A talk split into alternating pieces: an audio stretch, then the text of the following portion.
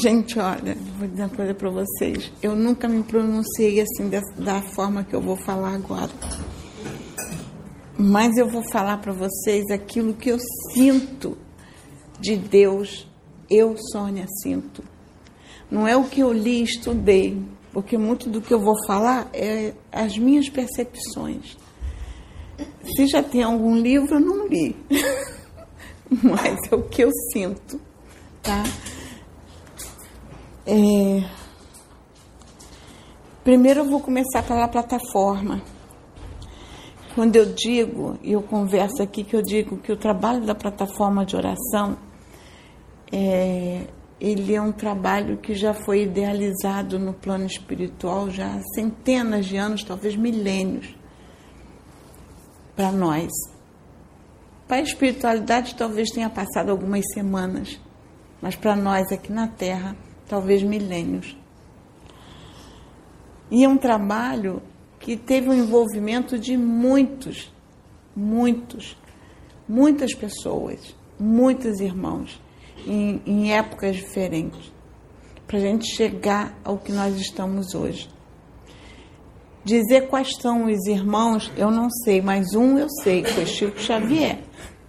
Esse iniciou iniciou não, deu continuidade a outras etapas de trabalhos que já vinham antes. Por isso que ele nos ajuda aqui na casa.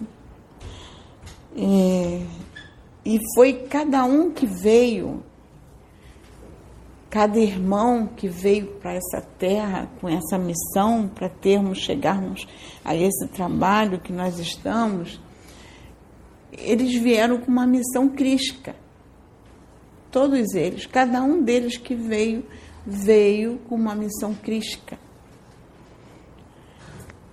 É, Chico Xavier veio com uma missão crística. E ele levou um bocado de pancada. Nossa mãe, o homenzinho sofreu. Eu li a história dele. Nossa, ele foi caluniado, ele foi ludibriado, ele passou todos os, os processos, os problemas que ele podia passar. Até processo ele teve. Então ele sofreu no trabalho dele.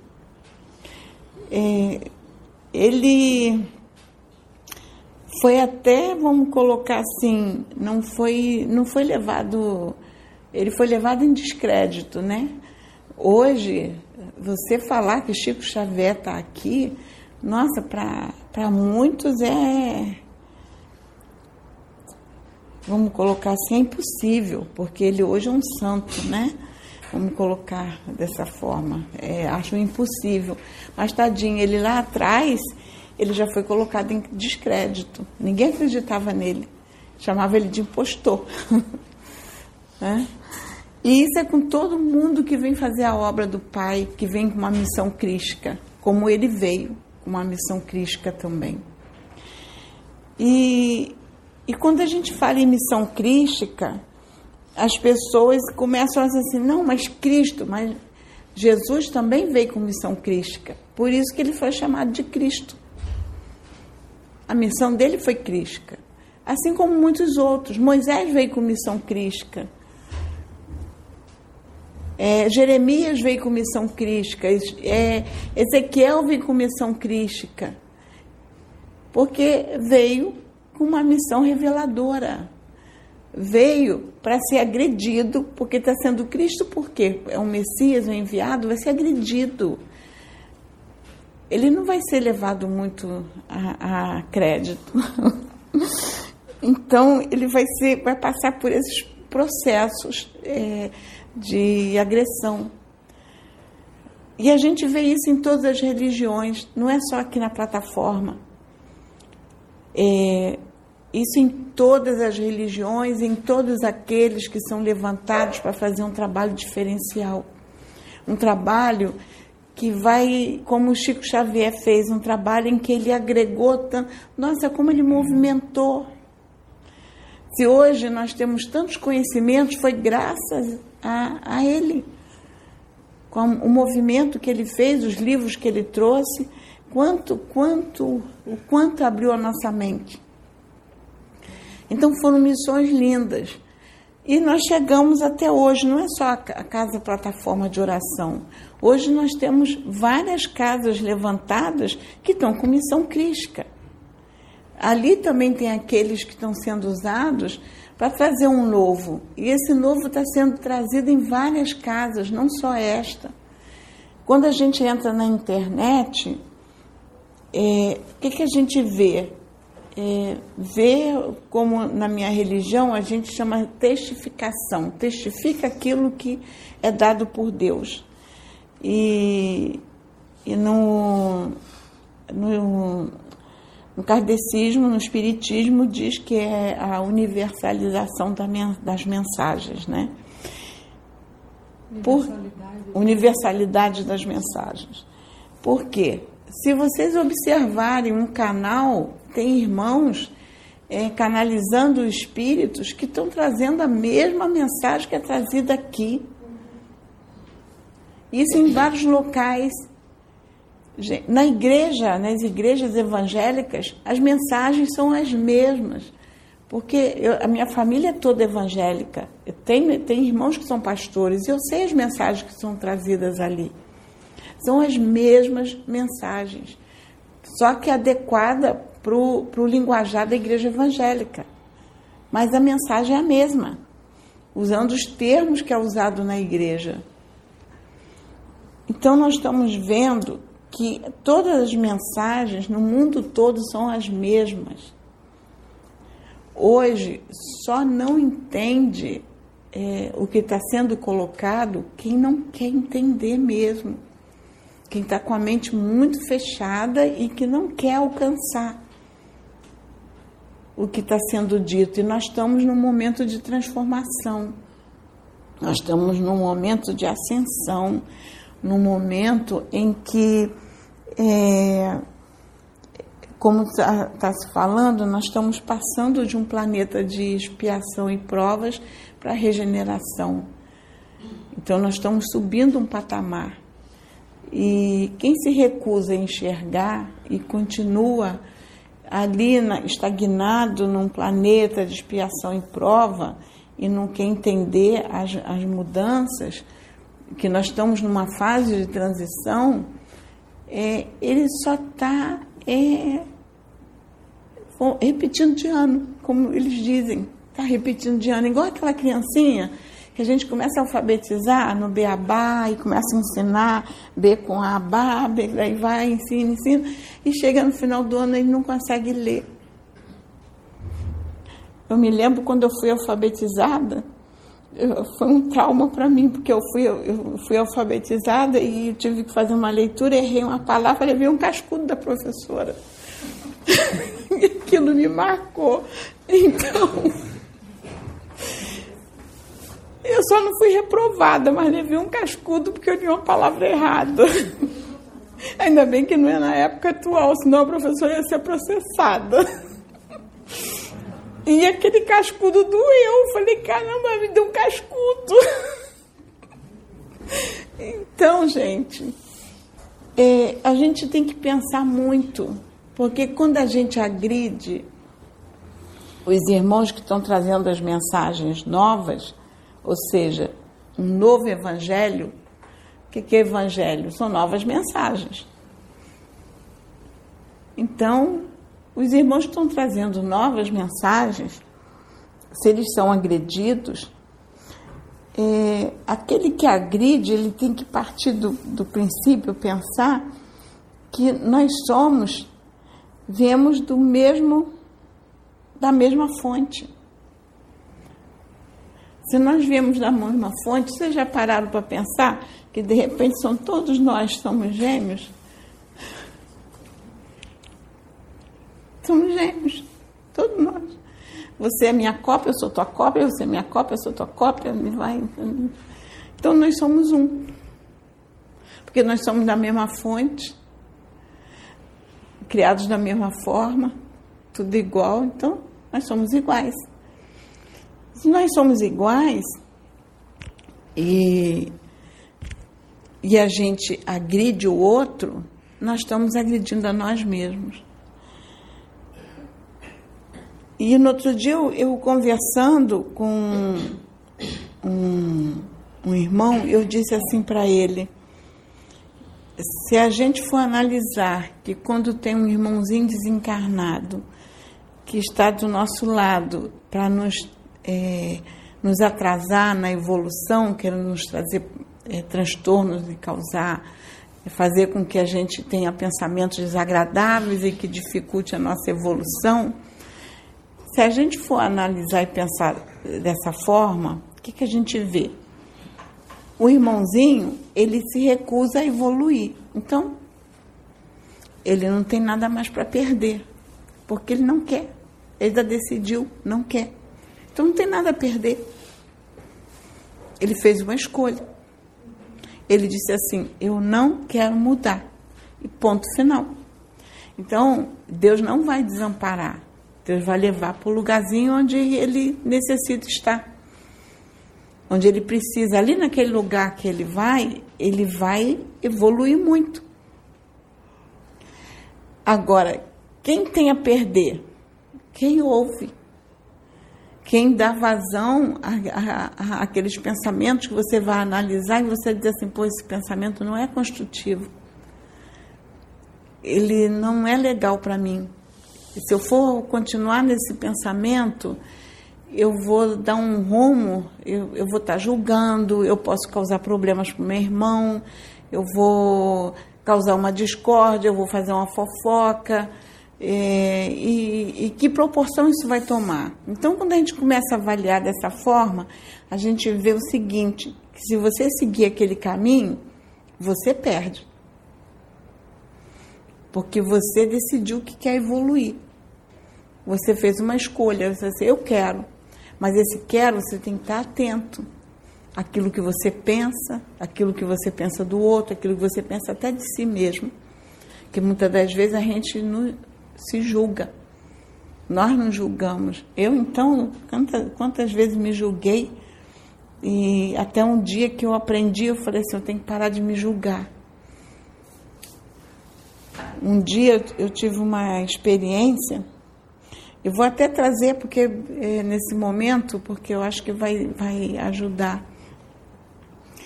Eu fui num, num, num cemitério, um funeral de um parente, de um sobrinho, que foi assassinado bem jovem, 18 anos. E aí eu fui e fui com meu outro sobrinho, que foi dirigindo, porque o meu forte não é a direção. Eu dirijo muito mal, gente. Péssimo. Eu sou horrível para dirigir. Eu tenho essa consciência que eu sou péssima no volante. Aí eu sempre peço alguém para dirigir para mim. Aí eu pedi meu sobrinho. Aí ele foi comigo.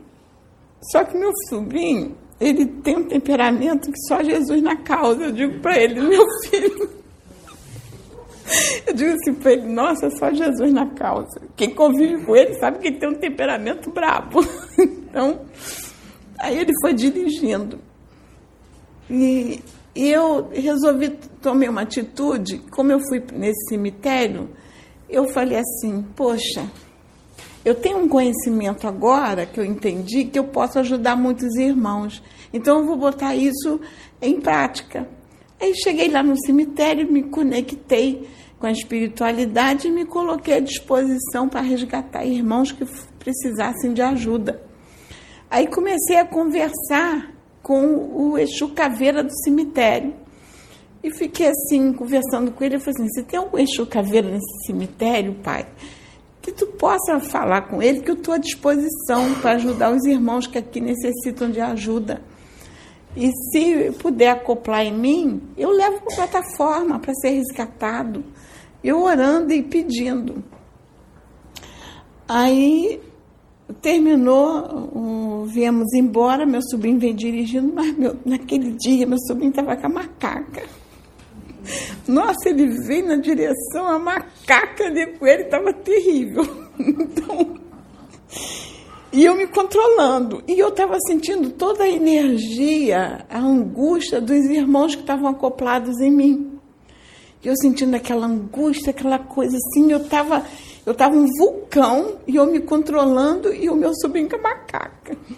Então, teve uma hora que ele me deu uma resposta, tomou uma atitude que eu ia retrucar, depois eu segurei, eu pensei nos irmãos, eu segurei, respirei fundo, fiquei num silêncio de olho fechado, fui o restante da viagem de olho fechado, me controlando para não responder. Para nem, nem falar nada, que eu sabia que qualquer resposta que eu desse ali, ele estava sendo ali mesmo. É, eles estavam, quer dizer, quem estava ali provocando ele, usando, já sabia do temperamento dele, estava fazendo a festa e ele dando, dando vazão. E eu vinha ali aguentando, aguentando, aguentando até chegar aqui, num silêncio de olho fechado e só pedindo força ao Pai. Quando nós chegamos aqui, já estava, quando eu cheguei, o Pedro e a Sabina estavam aqui me aguardando, que eu já tinha me comunicado com eles. Eu falei: Ó, estou levando irmãos para serem resgatados. E eles vieram para cá correndo encontrar comigo. E nós sentamos, fomos orar. Quando nós fomos orar, primeiro veio um irmão é, chorando muito, agradecendo, e me impactou o que ele disse, porque ele falou assim: há muito tempo que nós pedimos o Pai que enviasse alguém que pudesse nos tirar de lá.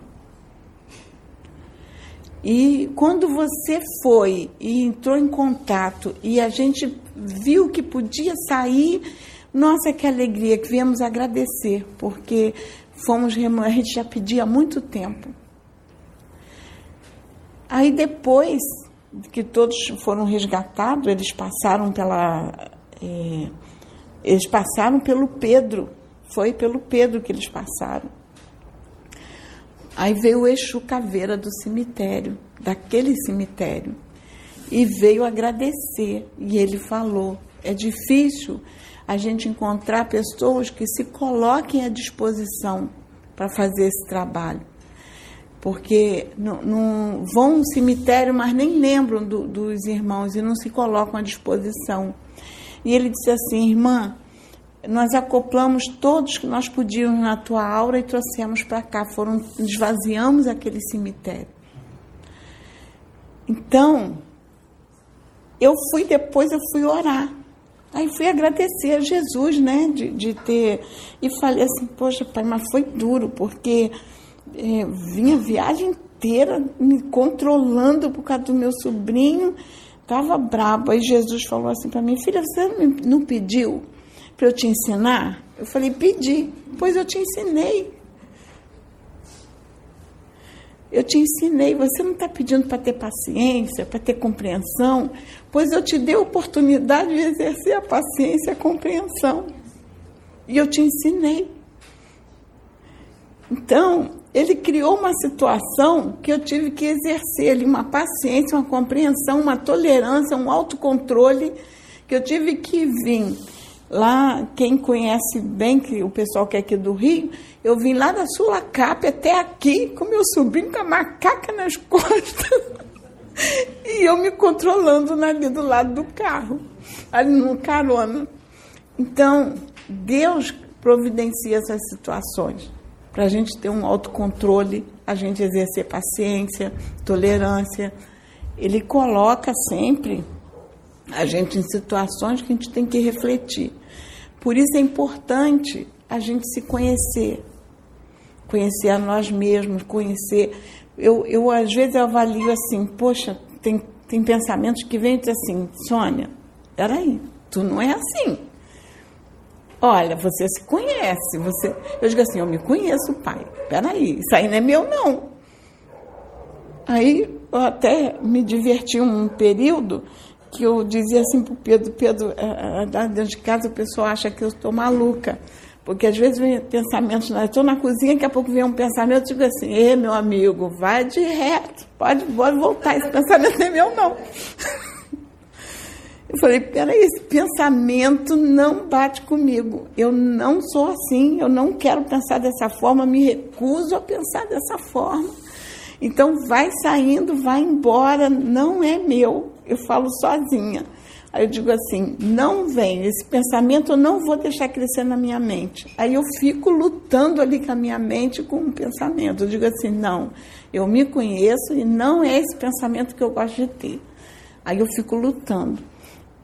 E aí eu, eu, eu, comentei com o Pedro, falei, o Pedro falou assim, Sônia, eu estou igual a você, eu estou lutando com meus pensamentos, tem hora que eu falo sozinho e fico assim, e pai, esse pensamento é meu não, pode ir embora. então, gente, nós temos que avaliar tudo isso, porque nós estamos vulneráveis. Eu estou trazendo exemplos que nós vivemos. E um outro exemplo que eu vou trazer hoje também, que foi importante, que a Sabrina estava aqui no preparo falando, da comunicação mental. É, a nossa união no início do trabalho aqui, principalmente na época em que ficamos sozinhos, que só ficou eu, Sabrina, Pedro e o Adil, que, que sempre esteve presente conosco, e nesse momento só estava eu, Sabrina e Adil aqui, e, e o Pedro. Eu, Sabina, Pedro e Adil porque saíram todos, só ficamos nós, nós três e o Adil que sempre ajudava. A gente estava numa união tão grande, lutando pelo trabalho, que a nossa comunicação era mental, que foi o que eu chamei a atenção, que era uma comunicação mental. Era importante que quando nós começávamos o trabalho, que vinha as situações, eu olhava para o Pedro, o Pedro olhava para mim e a Sabrina ali, às vezes, é, é, desdobrada e, e, a gente tentando entender o que estava acontecendo com ela. E quando eu olhava para o Pedro, vinha direção para mim, o Pedro falou assim: Vem alguma direção para você? Veio, então faça.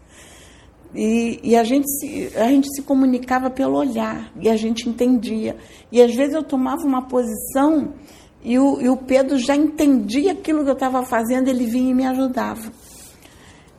Então, a gente tinha uma comunicação mental que tudo funcionava, tanto que é, muitas das vezes eu pensava e Sabrina ouvia. E, e eu falava, Sabrina, eu pensei, ela dizia, mas eu te ouvi.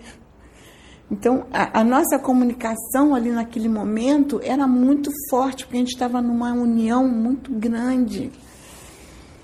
Por isso que estava se falando aqui que, que a gente pode alcançar isso e além do que nós éramos. E, e, e eu não, eu não te, teve um dia no trabalho em que é, foi resgatado os espíritos é, irmãos de outro orbe planetário, que eu já até relatei essa história aqui. Eles estavam presos num tipo de uma bolha, como se fosse uma caverna, que era uma prisão é, porque eles tinham danificado, tinham causado danos em outro planeta, eles não, não conseguiam, eles não tinham aparelho vocal, a comunicação com eles era mental. E quando veio a, a, a irmã que era do planeta deles se comunicar conosco, falar do, do resgate que seria realizado, que já queriam fazer esse resgate há muito tempo, é, ela, ela falou, olha, a comunicação é mental, vocês vão ter que trabalhar muito em conjunto, se unir bastante, porque a comunicação será apenas mental. E a gente conseguiu estabelecer essa comunicação mental com muito esforço, mas a gente conseguiu e foram todos resgatados. Então, irmãos, eu estou trazendo um pouquinho da nossa história de trabalho, um pouquinho do, do, do, que a gente passa aqui, falando dessa, dessas mensagens que estão correndo pelo planeta todo, para a gente ficar muito atento, ver se a gente muda um pouquinho as nossas posturas de sermos muito críticos em relação de, de atacar de forma destrutiva. Porque você questionar Deus, porque ele diz assim: ah, você é muito questionadora. Sim, mas eu sou questionadora de uma forma positiva. Eu não fico questionando o irmão num sentido negativo, mas eu sempre, quando eu não entendo ou não alcanço, eu peço a Deus assim: Senhor, me esclarece. Pai, eu preciso de mais informações de esclarecimento. Eu não alcancei. Eu não consegui compreender eu, eu acho que eu estou aquém dessa informação. Pode me esclarecer melhor? Por que, que trouxe desta forma? Por que, que trouxe isto? Porque eu não aprendi dessa forma, mas tem um porquê. Então eu sempre peço esclarecimento.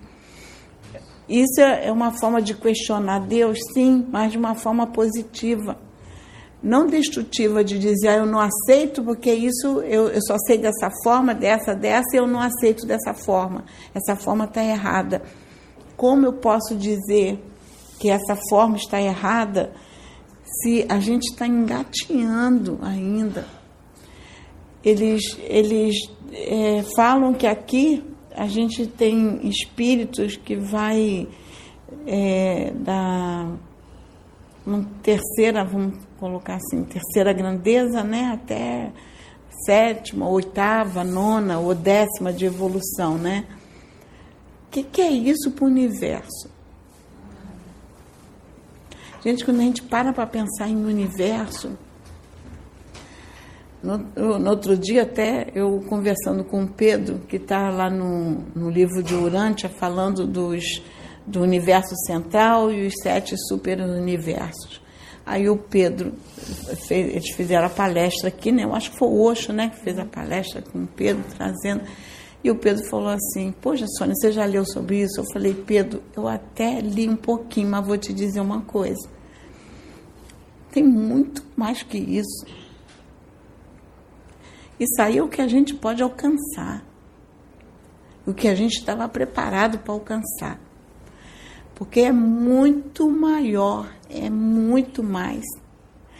Dizer que só tem sete super universos, isso aí é limitar demais Deus. Isso aí, se o universo da expansão é muito mais, Pedro. Eu ainda falei assim para ele, provavelmente tem um universo dentro de um universo porque é muito maior. Isso é limitar muito Deus.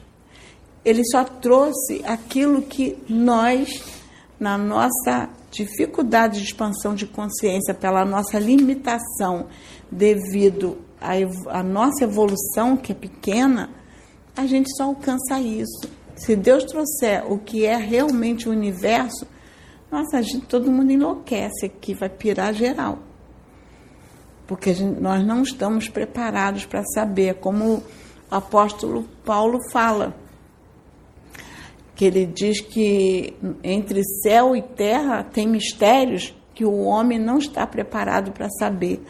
Ele, de uma forma bem simplória, ele diz assim, gente, o que é o universo, vocês nem têm ideia, vocês não têm.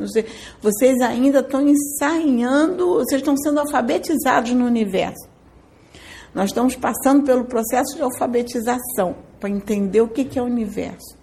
Porque a gente ainda nem chegou no primeiro grau. Isso é quando a gente chegar no primeiro grau aí vai ser um desastre total, porque é tanta coisa para estudar que a gente vai aloprar, tanto conhecimento. Então ainda nem chegamos, porque vai além. E, e a gente, e, e foi interessante esses dias, quando aquele aquele irmão que veio no Pedro falou da questão que nós estamos sendo gestados por Deus, né? Estamos lá sendo gestados.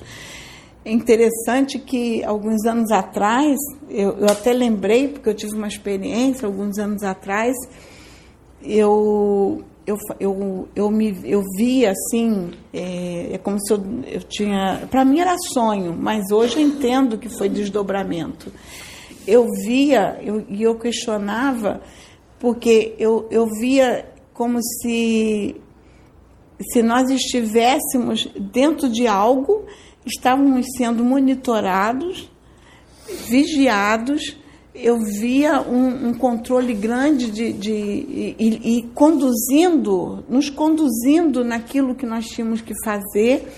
E, e eu falava assim para Deus: caramba, Pai, eu mesmo falava, caramba, a sensação que eu tenho é que, na realidade, nós ainda nem existimos. É como se a gente estivesse sendo preparado para existir. Porque era como se a gente estivesse sendo ensinado de como viver ali, sabe? Como se conduzir ali. E eu ficava com essa, fiquei com essa impressão e depois um outro desdobramento que eu, que eu tive, que eu vi, isso aí foi muito marcante para mim, eu era bem nova, é, eu vi como se fosse assim, Eram, era, hoje eu, hoje eu não sei se foi era uma nave espacial, o que que era, mas eu vi assim monitores e, e, e vi aqueles monitores antigos. Não era porque na época que eu fiz o desdobramento eu visualizei aquilo que eu entendia pelo que a gente tinha na época. Era assim, como se fosse era, era presa assim na parede, eram muitas televisões, muitas, muitas assim. E, e, eu via muitas pessoas ali que elas ficavam olhando aquelas televisões, monitorando tudo e controlando as pessoas. E eu via pessoas aparecendo naqueles monitores sendo controladas, vendo o que, que elas estavam fazendo, como é que estava agindo. E eu ficava assim, caramba, por isso que. E, e como eu fui educada em religião evangélica, se falava muito no livro da vida, que eu dizia assim, caramba, é isso que eles fazem, eles ficam tomando conta da gente anotando no livro. anotando a vida da gente toda no livro. É que eu pensava dentro. Então minha vida está sendo toda escrita ali no livro. Hoje eu já tenho outra informação, já entendi que não é bem assim. Mas é, é, é, eu vi como eles me mostraram da forma que eu podia alcançar que todos nós somos monitorados, gente. E isso que foi colocado, que nós estamos sendo gestados, é uma realidade. Nós ainda estamos sendo preparados para viver o que é realmente a espiritualidade. Nós estamos numa escola para aprender o que é, nós estamos ainda num beabá no início, porque nós ainda não estamos preparados para entender o que é espiritualidade e eles estão nos preparando. Então eu deixo essa mensagem para os irmãozinhos, até aqueles irmãozinhos que tanto é, se recusam a, a, aceitar o que é dito, acham até, é, assim, não encerrando agora, mas lembrando uma, uma outra coisinha para falar é, sobre a questão assim de Deus sabe como lidar com cada filho. Deus conhece no profundo cada filho. Ele sabe o que o filho necessita. E ele dá para cada filho aquilo que a gente necessita, como eu já falei no início. Até no trabalho espiritual. Deus sabe como conseguir colocar aquele filho numa situação de desenvolver o trabalho de uma forma eficaz, vamos colocar assim. Porque eu me lembro que épocas da minha vida, em que às vezes as lutas eram muito grandes, passar por momentos de grandes tribulações, e eu até chegava é, para Sabrina, eu dizia assim para ela, porque eram frases que eram constantes. Eu já levantava e dizia assim: ó, o mundo está desabando na minha cabeça, mas eu estou é, muito tranquila porque eu sei que eu não estou só, o Pai está comigo. E eu ficava ali, é, é, sempre levantava, e eu, quando eu levantava, sempre agradecendo. Por quê? Porque o pai usava é, os servos dele, trazia até mim e dizia assim para mim: Filha, continua tu nessa posição que me agrada. Nossa, era uma injeção de ânimo. Então eu sabia que eu estava passando por um processo complicado, mas que eu não estava só. E eu agradava a Deus, porque Ele dizia assim: continua tu nessa posição que me agrada mesmo tudo que eu estava passando e a postura que eu estava adotando, mesmo com toda a situação, estava agradando a Deus a forma como eu estava conduzindo. Porque ele dizia assim: continua nessa posição que me agrada. E às vezes havia momentos que a situação era tão complicada que me dava um desânimo, às vezes, que era tanta luta, mas aí, quando vinha um irmão e dizia assim: Eu trouxe uma mensagem do Senhor para você. Eu falei: Qual a mensagem? Ele mandou dizer que você é a menina dos olhos dele. Nossa, aquilo dava uma injeção de ânimo. Então, eu entendo quando Deus elogia um irmão, porque aquilo dá força para continuar aquilo que está fazendo. É, eu não interpretava que se a menina dos olhos de Deus que eu era preferida ou eu era melhor. Eu interpretava que o olhar dele estava sobre mim e que eu não estava só. Que em momento algum ele tinha me abandonado, quando dizia, tu é a menina dos meus olhos, ou seja, ele tava, o, o olho dele estava grudado em mim. E aquilo me dava força para continuar e não desistir. Então, isso foi importante para a gente chegar onde nós estamos hoje. Foi muito importante. Então, é, eu deixo essa mensagem para a gente pensar. Até quando, quando um irmão é elogiado, um irmão que Deus vai, é, um irmão vem e está elogiando aquele, porque sabe que o irmão, o elogio vai dar mais força, vai dar mais ânimo, vai empurrar mais para frente.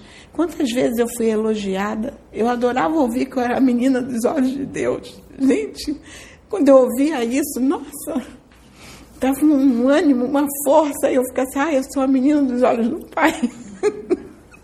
que força que dava. Ou então, quando dizia assim, continua tu nessa posição que me agrada. Está hum, tá me vindo agora um, um relato que uma experiência que eu tive que foi muito importante nessa época. Estava trabalhando muito com a Sabrina, incorporação com a Sabrina. E Sabrina canalizava muito com Jesus e Deus também canalizava com Sabrina. Ele falava comigo através dela. E, e foi interessante que eu estava, eu estava vivendo uma situação muito complicada nessa época era uma situação muito triste, de muito sofrimento. E, e eu fui trabalhar, eu, nesse, nesse dia eu estava trabalhando no Flamengo, e, e, cheguei, saí do trabalho à noite, vim embora para casa, e eu vim, gente, literalmente brigando com Deus na direção do carro. Estava brigando mesmo, eu vinha dirigindo para casa e falando assim para Deus, para Deus, nossa, a situação não muda, não tem uma mudança, é, continua a mesma coisa, não muda. Aí eu dizia assim, parece que tu tá me castigando. Eu falava assim para Deus, parece que tu olha para mim e me castiga. Aí eu dizia assim, eu, às vezes eu tenho a sensação que tu me abandonou eu falo, ainda virei e falei assim, também puder, até Jesus na cruz disse assim, é, é, meu Deus, meu Deus, por que me, me abandonaste? Disse, assim, até ele se sentiu abandonado, inclusive, e eu? Eu dizia assim para ele, e eu? Olha aqui para mim. Aí vim, cheguei aqui, estacionei o carro, quando eu estacionei, Sabrina saiu lá da casa da frente, veio na minha direção, me pegou aqui no meio do pátio, me abraçou. Já não era Sabrina, era Deus canalizado com ela. E disse assim: Filha, eu ouvi o teu clamor. Mas eu não estou chateado contigo, não, filha. Tu foste ousada. Falou assim: Tu foste ousada. Aí me perguntou assim: sabe, filha, tu conhece a diferença? Sabe a diferença entre ser ousada e arrogante? Eu disse assim, eu já chorando, eu falei: não, pai. Ele disse assim: o ousado, filha, abre o coração para mim. E o arrogante me diz o que tem que ser feito. E você, filha, foste ousada, abriu teu coração para mim. E eu gosto dos ousados. Então, gente, é, problemas a gente passa e a gente, às vezes, até a gente se rebela contra Deus. A gente olha para Deus e diz assim, pô, parece que tu tá aí, eu tô aqui, parece que tem uma distância enorme, tu não olha para mim. E chega nesse momento, Deus vem e abraça a gente e, e nos desmonta. Então, né, eu vou até encerrar, porque senão eu vou falar demais, são muitas experiências. Aí vai ser, eu vou ficar muito tempo falando. Então eu deixo essa mensagem para todos, que Deus possa nos abençoar. Amém, Pai. Amém.